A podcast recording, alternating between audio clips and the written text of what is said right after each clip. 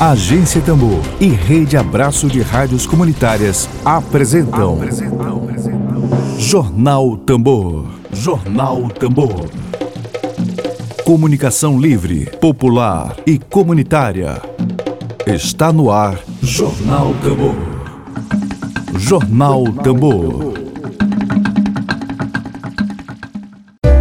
Dedo de prosa.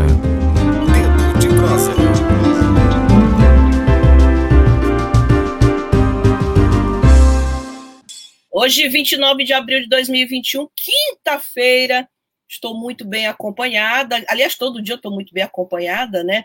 E antes de saudar aqui os nossos entrevistados, eu vou convidar meu companheiro aqui de Sonhos e Utopias por uma Outra Comunicação, jornalista, é, editor do Jornal Vias de Fato, fundador desse coletivo de comunicação, para que ele, junto comigo, dê as boas-vindas à Lorena Araújo e ao Matheus Coimbra, já estão aqui conosco. Emília Azevedo, passando a bola para você, que é um craque de bola, vai fazer um gol já já. Bom dia.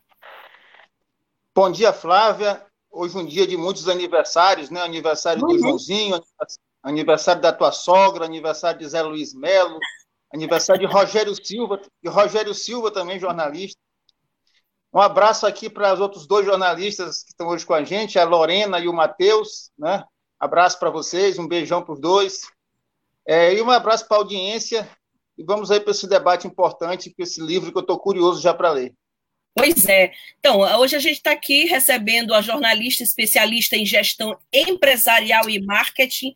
Ela é mestranda em cultura e sociedade pela Universidade Federal do Maranhão, colega de Alice Pires. Lorena Araújo. É, a gente começa primeiro dando bom dia para a Lorena, depois para o Matheus. Lorena, bom dia para você, seja bem-vinda à Agência Tambor. Bom dia, Flávia, Emílio, Matheus, tudo bem por aí? Bom dia, ouvintes. Espero que vocês gostem aqui do nosso debate hoje. Nós vamos colocar a população de rua em pauta aqui no Dedo de Prosa, né? Na agência Tambor. Certamente. E também participa conosco jornalista, também graduado em filosofia, jornalista e filósofo pela Universidade Católica de Fortaleza, Matheus Coimbra. Matheus, seja bem-vindo, prazer te receber aqui, bom dia. Bom dia, Flávia, bom dia, Emílio, bom dia, Lorena, cada um de vocês que nos acompanham, nossos ouvintes e também os telespectadores da Rádio Tambu. É uma alegria muito grande poder falar com vocês e, como a Lorena disse, trazer a população de rua para o centro do debate é, da Agência Tambu. Bom, é, Lorena e Matheus estão aqui conosco exatamente para falar sobre é, a reportagem que conta histórias de pessoas em situação de rua no Centro Histórico de São Luís. É, Ilha Invisível, a população de rua em pauta, é um livro reportagem. É, é, Lorena e Matheus, o livro já foi. É, deu uma falhazinha na minha internet, todo mundo me ouve? Sim, estou ouvindo. Acho que falhou aqui.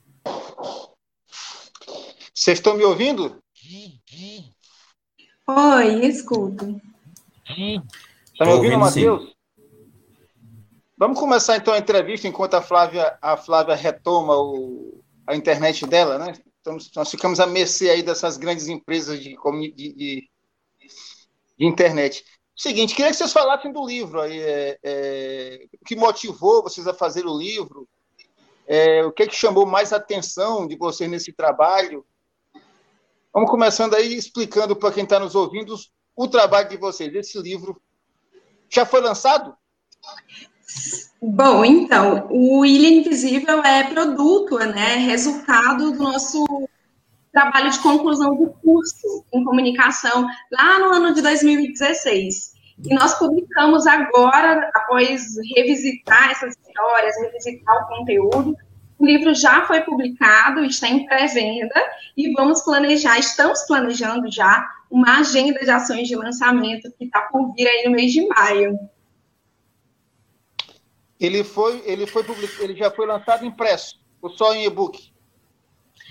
Nós temos o livro então, impresso. Ele tem está... a versão a versão impressa e também tem o e-book, né? Como a Lorena estava falando, a gente está esperando o momento para poder fazer o lançamento, já que essa situação de pandemia está nos é, limitando de uma certa forma, né, para poder fazer um evento de lançamento, como a gente faz é, de forma clássica.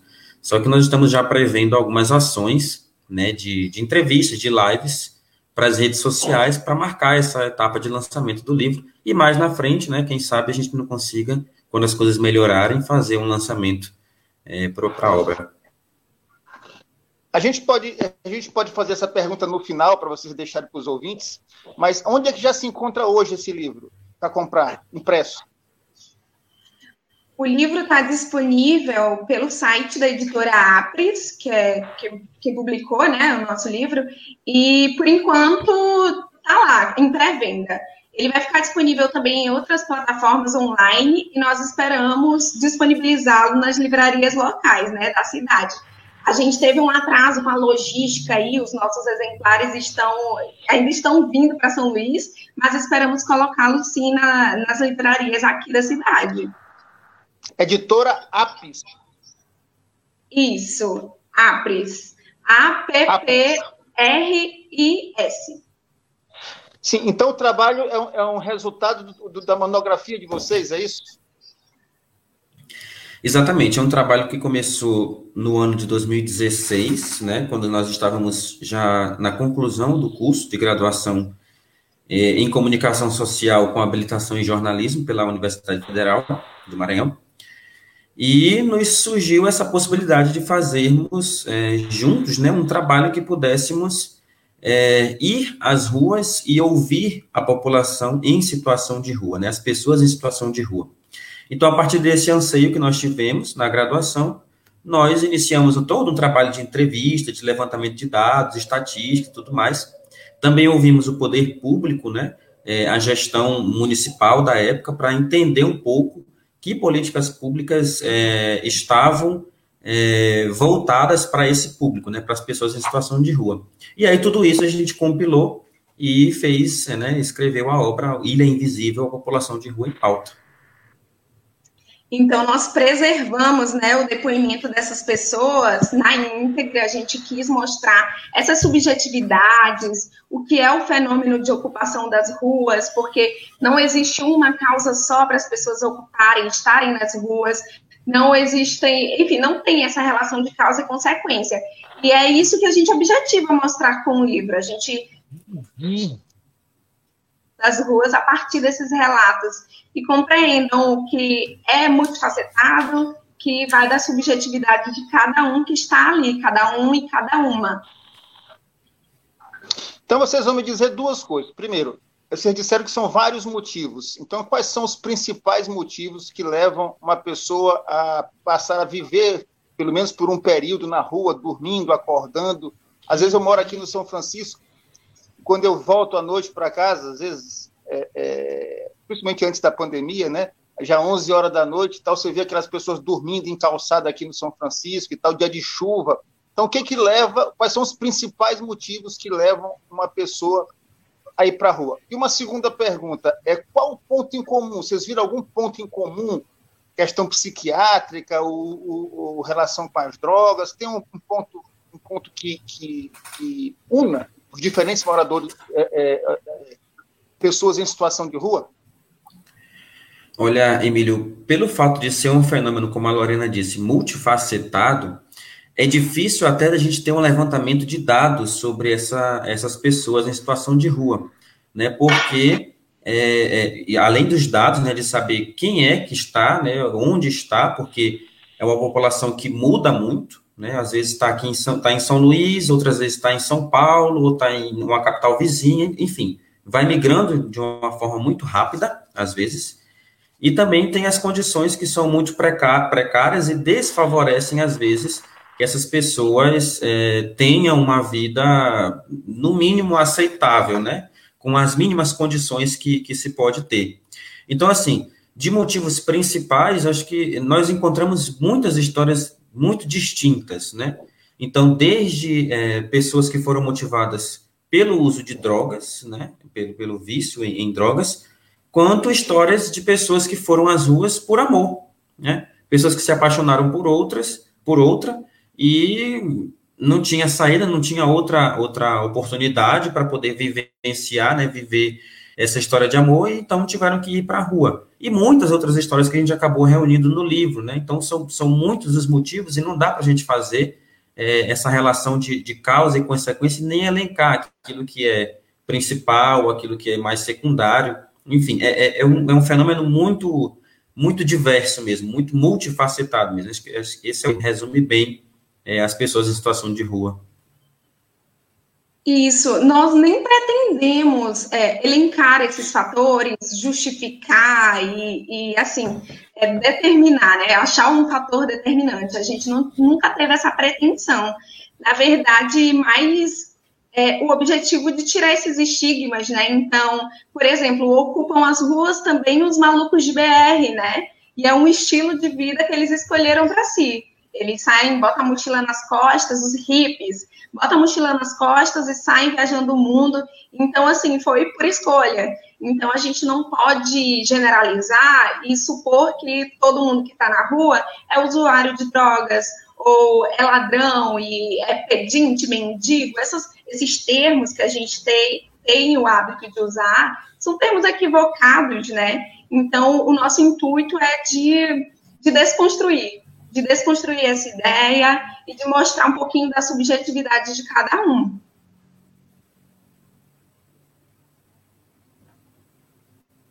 O microfone está desligado.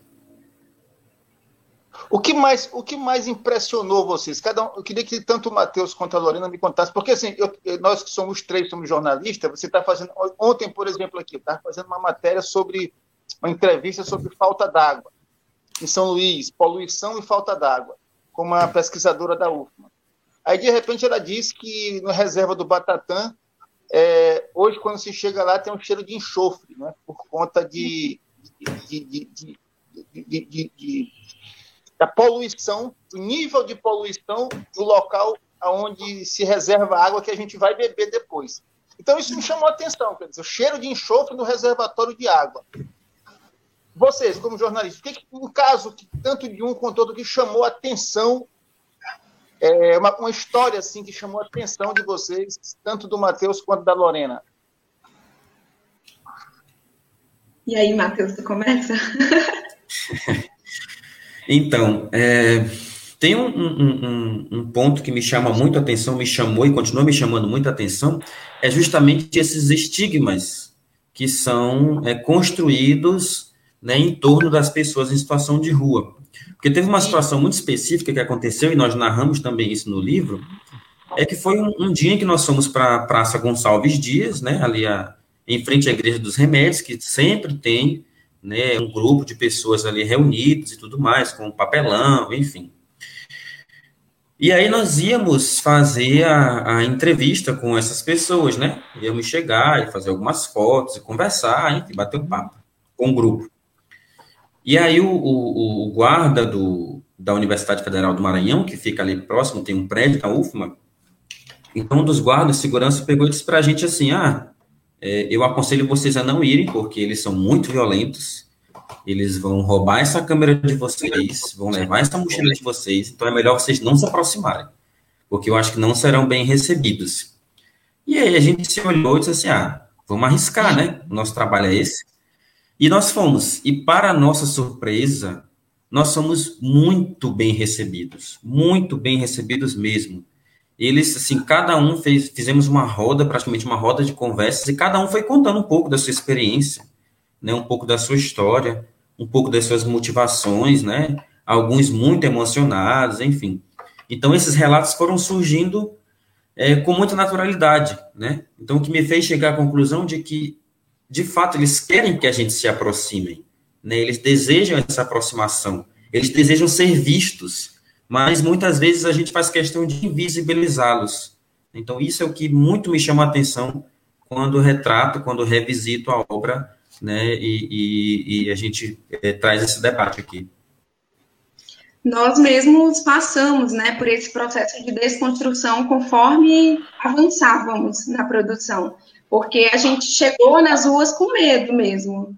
Um, um, medo que vem de um discurso que circula né, em torno de nós, que é, que é potencializado muito por esse poder público, potencializado na mídia, é, potencializado de diversas formas esses estigmas né, que circulam.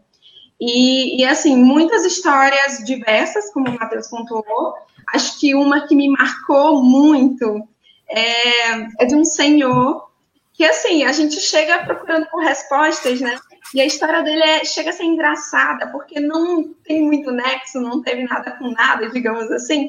Então foi muito divertido de ouvi-lo. Ele contando que saiu de casa porque brigou com a família, e aí ele falava alguns devaneios que sua sobrinha se casou com o Zé Cabaleiro. Ele contava que é poliglota, então andava ali com o cachorro e ele só comandava o cachorro falando inglês. O nome do cachorro era Bandido, então ele só falava inglês com o cachorro.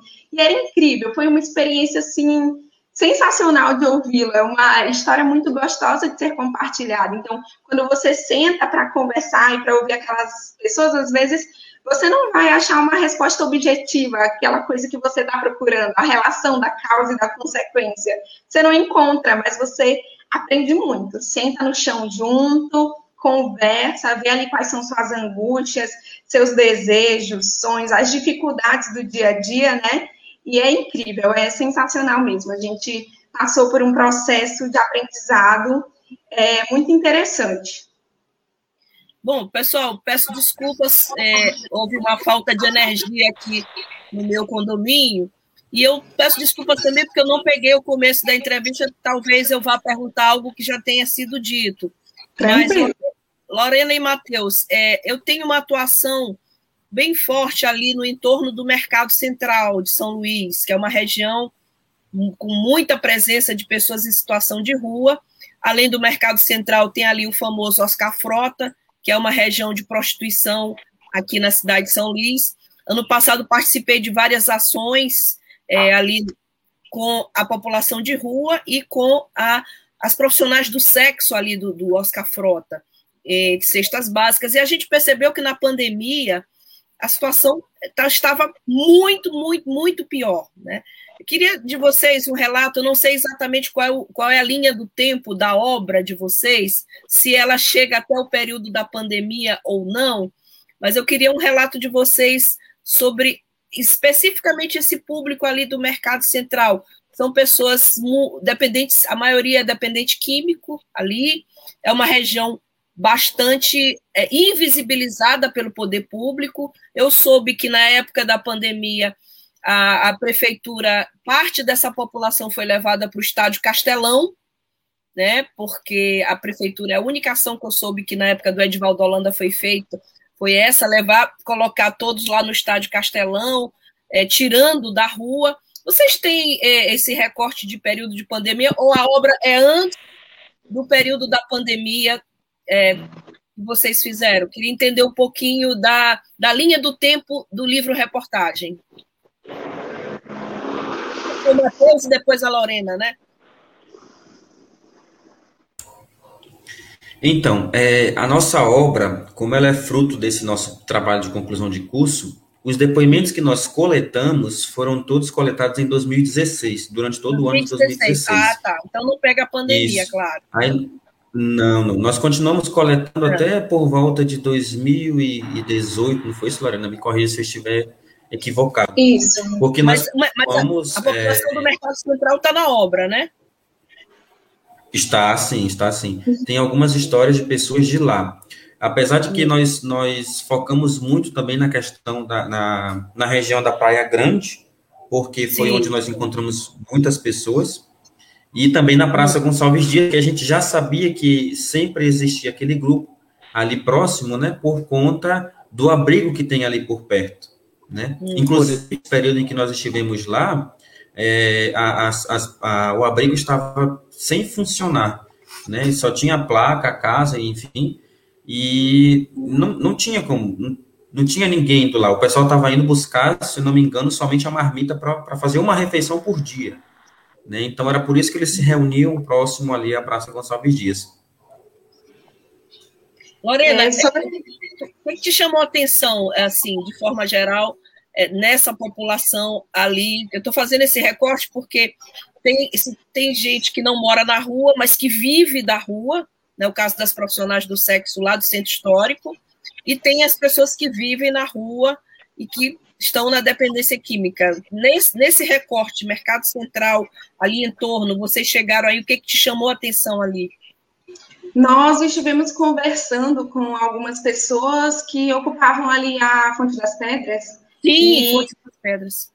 Isso, é, mas eu vou te confessar que a abordagem junto a eles já foi mais difícil, já foi um tanto mais complicada, eles já não estavam muito abertos, as pessoas com quem a gente tentou se aproximar e conversar não estavam muito abertos a contar muito de sua vida. Então foram os depoimentos mais curtos que a gente encontrou por ali. É, mais sucintos e tudo mais. Então, é, para ser honesta mesmo, não teve uma história tão marcante, a gente não conseguiu desenvolver uma conversa muito profunda com, a, com eles, é, a não ser alguns comerciantes mesmo dos arredores, a gente conversou. É, pessoas que estavam ali trabalhando, é, é outro contexto. É, as profissionais do sexo, eu também não me lembro de ter conversado com alguém que, que era pra, com alguma mulher profissional do sexo, algum homem, não, não lembro de ter um registro desse ao longo de toda a nossa construção, sabe? Bom, Emílio, não sei se tu concordas, mas a coisa que a gente tem mais dificuldade na condição de jornalista aqui no Maranhão é exatamente a ausência de obras, como a de vocês, e a ausência de números. É muito difícil. Eu fiz há pouco tempo uma matéria no blog Buliçoso nosso blog aqui, que, fica em, que faz rede com a agência Tambor, o blog do Ed Wilson, demonstrando que a Polícia Militar do Maranhão ela não faz, por uhum. exemplo, a especificação por cor do número de assassinados aqui no Maranhão.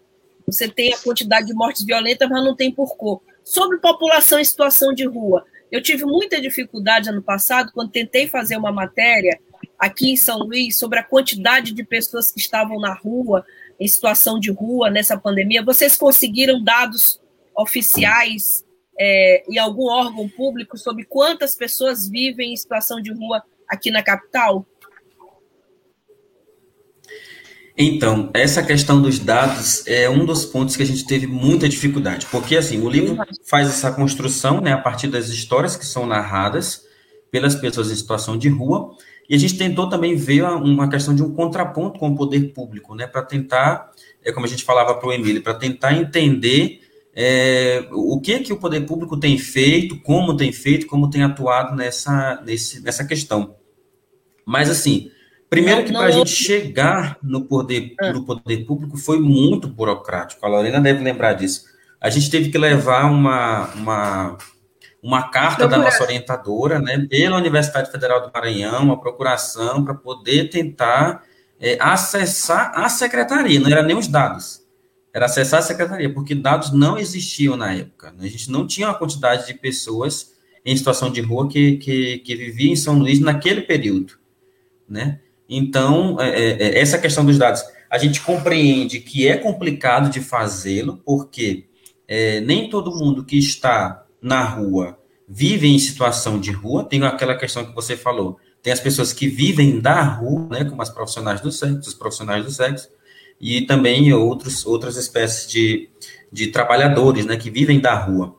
Então, é, é, para levantar esses dados já tem essa dificuldade. E a outra dificuldade é que é, o poder público muitas vezes é, é, prefere não levantar dados para poder é, não ter o que ser cobrado, né? A gente vê isso muito claro agora com a questão do censo que está acontecendo no Brasil. O governo federal querendo cancelar o censo, a gente sabendo que o censo é uma das ferramentas que nós temos de, de atuação e de aplicação de políticas públicas. Né? Isso. Perfeito. É, nós fizemos um, um, uma pesquisa mais recente, um levantamento né, sobre esses dados a nível nacional. Só que o que consta nesse resultado aí, nesse, nesses dados, é que não são todos os municípios de fato que registram, né? E vai muito também da dinâmica dessa vivência nas ruas. Às vezes, uma pessoa que está ali na Praia Grande, ela não está mais na semana que vem, está em outro bairro, então, no nível local já é difícil de fazer esse quantitativo, e às vezes estão circulando entre cidades, então tudo isso também dificulta né, a, questão do, do levantamento. Bom, deixa eu aproveitar esse intervalinho aqui para saudar a nossa audiência, tem muita gente acompanhando a entrevista de vocês, a Célia Portela, a Juliana Vidigal, o Vitor Souza, a, a Mary, é, que comenta: bom dia, assunto muito pertinente. A população de rua da Coab é muito grande. A Lúcia Ferraz, antirracista. A Cessis Maia Lune, que diz: Oi, tio Matheus, tudo bem? Sou Cecília. Obrigada, oh, Cecília, pelo carinho da audiência. Obrigada pela, Luciana Coimbra, todo mundo, Juliana Araújo, todo mundo aqui participando. Bom, Emília Azevedo, é, alguma consideração? Eu, é, duas coisas que eles falaram, Flávio, quando tu estava aí na problema de energia. É, uma é, é, é, quando eu comecei no jornalismo, na década de 90, eu ainda era o que se chamava na época. Outro de... dia, outro dia. É, na, época, na época se chamava de foca, né? Quem estava começando, não sei se esse termo ainda é utilizado. e aí eu era uma revista, meu, meu primeiro trabalho foi numa revista, eu sempre já tinha preferência por jornalismo né, de revista e tal. Aí o, o, o eu sugeri para o editor uma matéria sobre os hips, né? Os hips de São Luís, que a Lorena chamou de maluco de BR, né? E ele disse: não, os, os hips acabou, hoje é tudo mendigo, hoje não tem mais hip. Então eu queria que vocês falassem, é, é, o que, que vocês identificaram nesses hips de hoje, que foi uma coisa que teve uma influência imensa, né? Ali entre os final dos anos 60 e, e, e década de 70, né? Toda uma influência estética e tal. E aproveitando a questão dos hips que falavam de paz e amor, eles disseram, Flávia, que, que muitas, algumas, alguns casos de pessoas que foram para a rua foram por amor, por uma história de amor, né? Então, que vocês contatem para a gente também aí alguma essa parte folhetinesca do, do, do, do livro. Gente, a questão dos malucos, os malucos de BR, a gente também foi conhecendo e entendendo o, o movimento, a, o estilo de vida deles no diálogo. Então, realmente, eles falam que essa dinâmica, essa vivência deles vem de inspiração do movimento hippie, mas se, se posicionam hoje como malucos de BR, pelo menos esses com quem a gente conversou, né? Vou tentar não generalizar é, acho que a gente conversou com uns quatro. Essa, Poucos, né? Oi? Poucos no universo? Poucos. É, foram, poucos, mas na verdade a gente sabe que ali pela Praia Grande tem vários que chegam e vão, eles passam pouco tempo. Estrangeiros? Eu tô, tô no ar, gente. Estrangeiros. Estrangeiros? estrangeiros, alguns, e outros do Brasil mesmo, vindo de outra cidade. É, e contam que estão aí se posicionando contra o sistema. Então, é, acho que minha internet está oscilando. É, Agora tá bom. Melhorou. Está é, dando umas falhas mesmo. Mas é. é. Tenta, Elaine. Tá. Então, eles contam que se posicionam contra o sistema. Então, vivem trabalhando um dia de cada vez, é, para vender seus artesanatos, coisas que eles mesmos produzem, né? Então, eles vendem esses seus produtos e, e só o suficiente para se manter, para se alimentar. Então, eles viviam muito também da ajuda dos comerciantes locais. É, alguns os hospedavam de graça ou lhes davam uma marmita, uma comida aqui, e eles, em paralelo, trabalhando para viver um dia de cada vez, um pouquinho em cada cidade, descobrir o Brasil como um todo, é, conhecer o Brasil, né? E alguns estrangeiros. Eu acho que estrangeiro, a gente conversou com os dois. Um veio da Argentina e ele estava, ele fez uma graduação lá na Argentina e optou por largar tudo e viver como maluco de.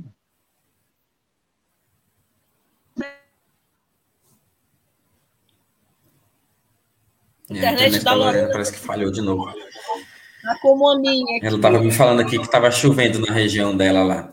Mas é, só complementando um pouquinho do que ela falou, a gente conversou com essas pessoas, porque eles mesmos, quando a gente conversava, eles se denominavam malucos de BR por, por conta dessa dinâmica de vida que eles levam, né? De, de um dia estar aqui e daqui trabalhar e vender suas coisas e até obter matéria-prima e tudo mais, e depois partir, né? Sem muito apego, sem sem é, muita conexão muito forte com aquele lugar, né?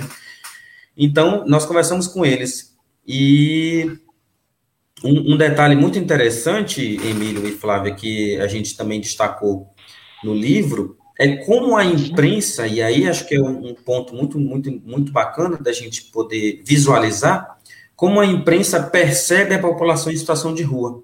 Porque uma das nossas motivações era essa, né? Quando a gente começou a fazer o trabalho, era entender é, é, como é que um livro-reportagem pode, em tempos de linguagem tão superficial, em tempos de linguagem tão é, de aparências, como é que a gente pode aprofundar esse debate? Né? Porque o que nós temos hoje são reportagens de alguns minutos na TV, né? são algumas é, notícias no rádio, algumas, alguma coluninha no jornal, e são coisas muito superficiais e geralmente são é um material que trata da população de rua como quando alguém morreu, quando houve algum assalto, quando estão atrapalhando alguém, quando estão perturbando algum comerciante, quando os turistas estão falando sobre, né? Então, geralmente a, a narrativa que se constrói sobre eles é voltado para esse aspecto negativo. E isso, claro, isso aprofunda de forma muito grande, né, muito forte, esse estigma negativo que se levanta é, em torno das pessoas em situação de rua, né? Então, é, essa foi a nossa, a nossa dinâmica de tentar entender e perceber como é que o livro-reportagem pode contribuir de outra forma para esse debate, né? E aí, é, trazer essa narrativa humanizada, né, essa narrativa jornalística humanizada, de modo que possa sensibilizar o nosso, o nosso leitor, né, e também instigá-lo a uma mobilização social. Matheus e Lorena, eu fiquei muito feliz ontem quando eu vi o card que Rejane começou a distribuir é, sobre esse tema. Eu, eu sou adepta de uma filosofia de vida que não, não concebe a existência do acaso. Ontem, eu recebi pelo correio, pela estante virtual, não sei se vocês conhecem, site maravilhoso para pedir livro, eu tinha pedido há um, há um mês atrás, eu participei de, uma, de um curso para jornalistas que concorrem a bolsas, e eu recebi pelo correio uma obra com o seguinte nome: A Vida que Ninguém Vê. Foi prêmio Jabuti, é uma do, de uma, uma das jornalistas mais premiadas do Brasil. Foi prêmio Jabuti essa obra. A Vida horas. que Ninguém Vê, que fala exatamente de pessoas que não são celebridades, são esses invisibilizados. Tem um caso, ela cita casos de vários desses personagens, um deles que comia vidro, e comia vidro, tinha um transtorno mental, comia vidro, mas doía mais o fato dele ser invisibilizado pela sociedade. Eu queria saber de vocês dois, quais os personagens que mais marcaram vocês, mais chamaram a atenção de vocês nesse livro reportagem?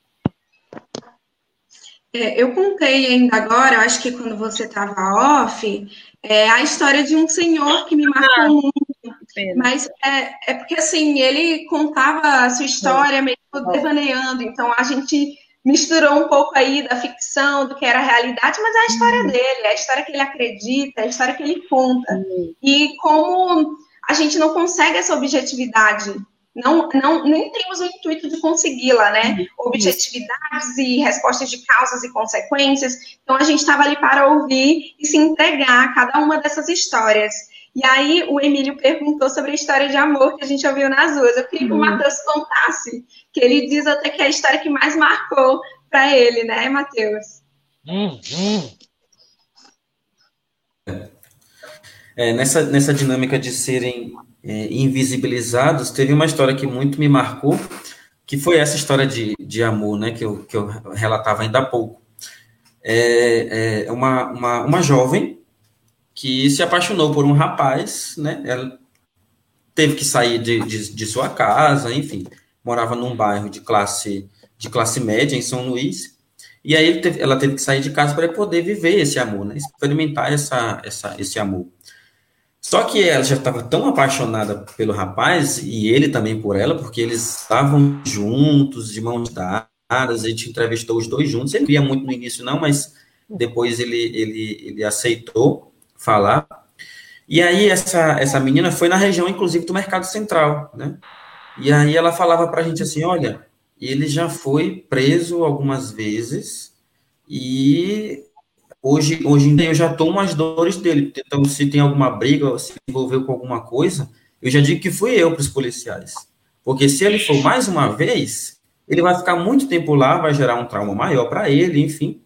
E aí eu prefiro eu a, a assumir essa culpa e ir para a delegacia né, e cumprir todo o processo legal do que ele. Né? Então ela fazia esse, esse percurso, inclusive estava de tornozeleira, né, mostrou para a gente né, que era era consequência desse ato, mas que ela não se arrependia, assim, algumas vezes ela dizia que ele tinha que tomar, tomar vergonha na cara, né, e, e mudar e tudo mais, mas aí depois ele já estava se abraçando, enfim.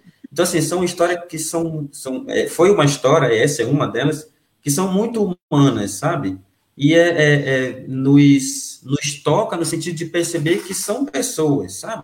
São pessoas que muitas vezes ninguém se importa, ninguém percebe, ninguém espera, né? Mas são pessoas. E, infelizmente, a gente vive numa lógica de sociedade que elas só são vistas, né, só são visualizadas se elas incomodam de alguma forma. Né? Então, acho que a gente precisa superar um pouco essa lógica e entender que todo ser humano é um ser humano, né, que tem os mesmos direitos, os mesmos deveres, mas que alguns conseguem é, desenvolver muito bem as suas potencialidades e outros precisam da nossa ajuda para desenvolver. Né? Olha, a Célia Portela está dizendo, agora eu tenho mais vontade de ler a obra de vocês. a gente, eu não sei se vocês já falaram, porque eu tive um apagão aí de, de uns 10, 15 minutos, mas é, a obra já está disponível, em qual formato a gente já pode ter acesso? O livro está disponível em pré-venda. Em PDF? Matheus, por favor, minha internet não está então, segurando.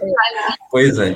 O livro está disponível na, pelo site da editora Apris, né, Apris, na verdade, e é, nesse momento a gente tá, a gente programou uma pré-venda para esse livro. Por quê? A gente não teve condições de fazer um lançamento ainda por conta da, da situação de pandemia, né?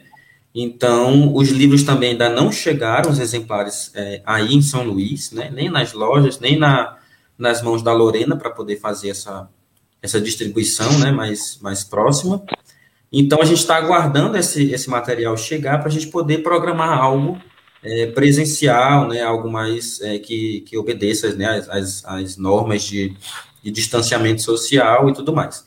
Porém, esse sistema de pré-venda está acontecendo pelo site da editora, editora, editora Aplis, né? A gente pode até compartilhar com vocês depois um link para vocês é, partilharem com os ouvintes, né? Com as pessoas que estão nos acompanhando e o grupo aí que acompanha a agência Tambor.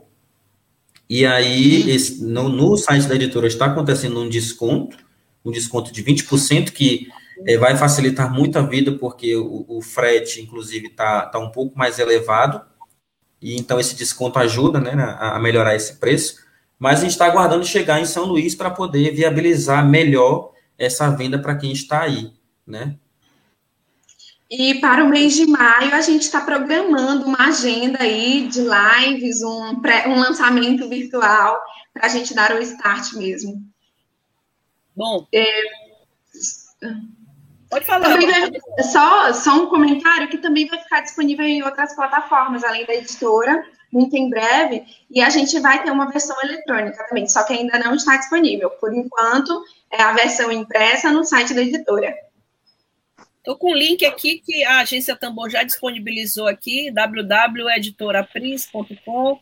É, o link aqui já disponibilizado para quem quiser acessar. Emílio, mais alguma comentário seu? Então? Eu lembrei, lembrei do livro do que é uma, é uma, biografia do poeta Leminski, né? Que o título do livro é O Bandido que Sabia Latim, não é? Muito publicitária. Você, a Flávia e, o, e a Lorena me parece também da parte de, de, de, de, de gestão, né? É. É, então essa, esse, esse capítulo aí do da moça que largou para ir poderia ser o título Amor Bandido ou Amor Marginal, né? Comercial seria, né?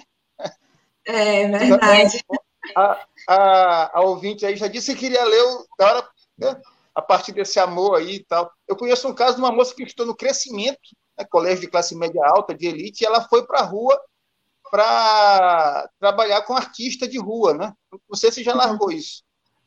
Eu Olha, também, essa história que o Matheus é, comentou, desculpa, Emílio, interromper, porque eu acho que com um delay, né? É, essa história que o Matheus comentou não foi a única história de amor que a gente ouviu. Nós ouvimos também de uma moça que saiu de uma faculdade particular aqui em São Luís, largou tudo, ela cursava psicologia e foi para as ruas também acompanhar o namorado. Então, é isso, rompeu vínculos com a família, rompeu assim, entre idas e vindas, né? E foi amanhecer e dormir nas ruas junto com o namorado. Pois é. A gente já está. Eu... Já. A gente está com tempo tá com tempo muito adiantado, já está encerrando aqui. Eu vou encerrar aqui minha participação. E o, o tempo não dá mais para a gente conversar muito. Eu só queria saber sim ou não. Primeiro, primeiro o nome da, da orientadora de vocês, quem foi? Foi a professora Jovelina. Ah, ah maravilhosa. Excelente. Um, abraço nela aí, nosso. Foi, foi nossa professora, não foi, Flávia? Foi nossa professora, nós. É, uma excelente é. professora. E, e, assim, teve algum caso também, aí já, a resposta tem que ser curta, de violência policial contra esse povo? Não, a gente, não que eles relatem, na verdade, eles não, eles não falavam muito nesse, nesse aspecto da vida deles, não.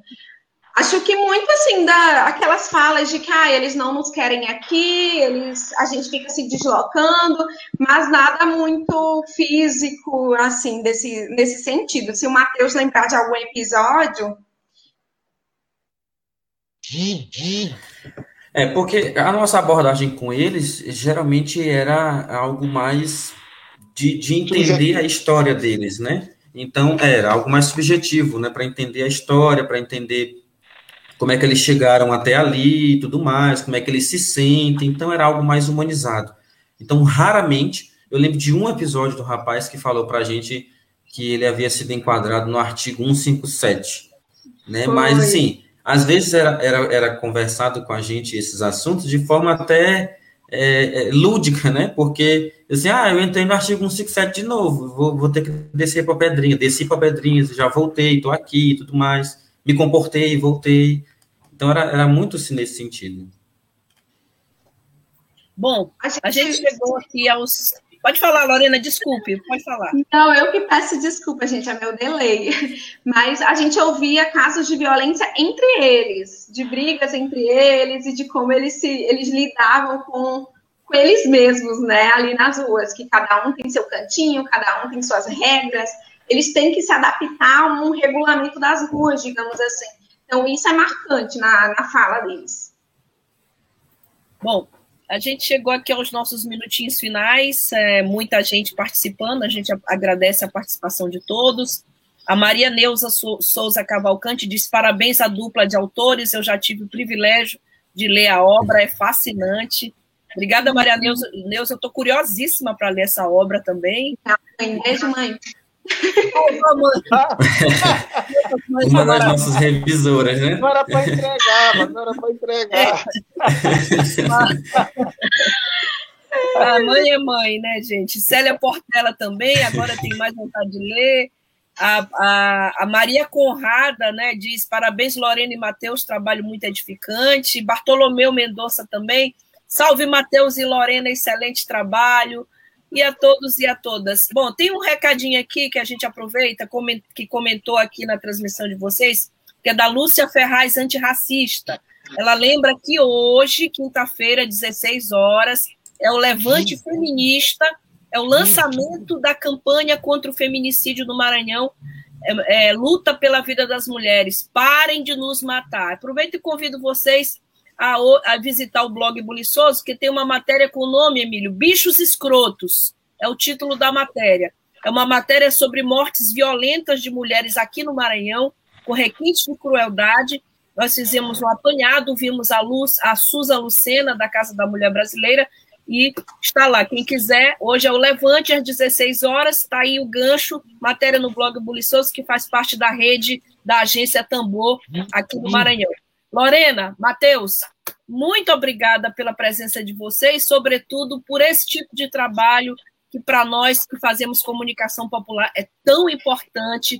A nossa pauta é a pauta dos povos e das invisibilizados e das vozes silenciadas. Então, obrigada, muito obrigada.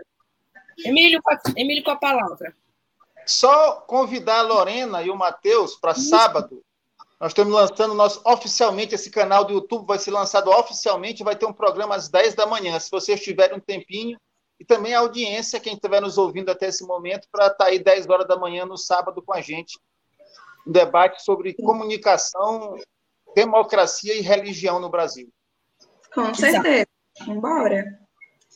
Ai, gente, obrigada. Obrigada pelo espaço, obrigada pela oportunidade. É um prazer falar sobre Invisível.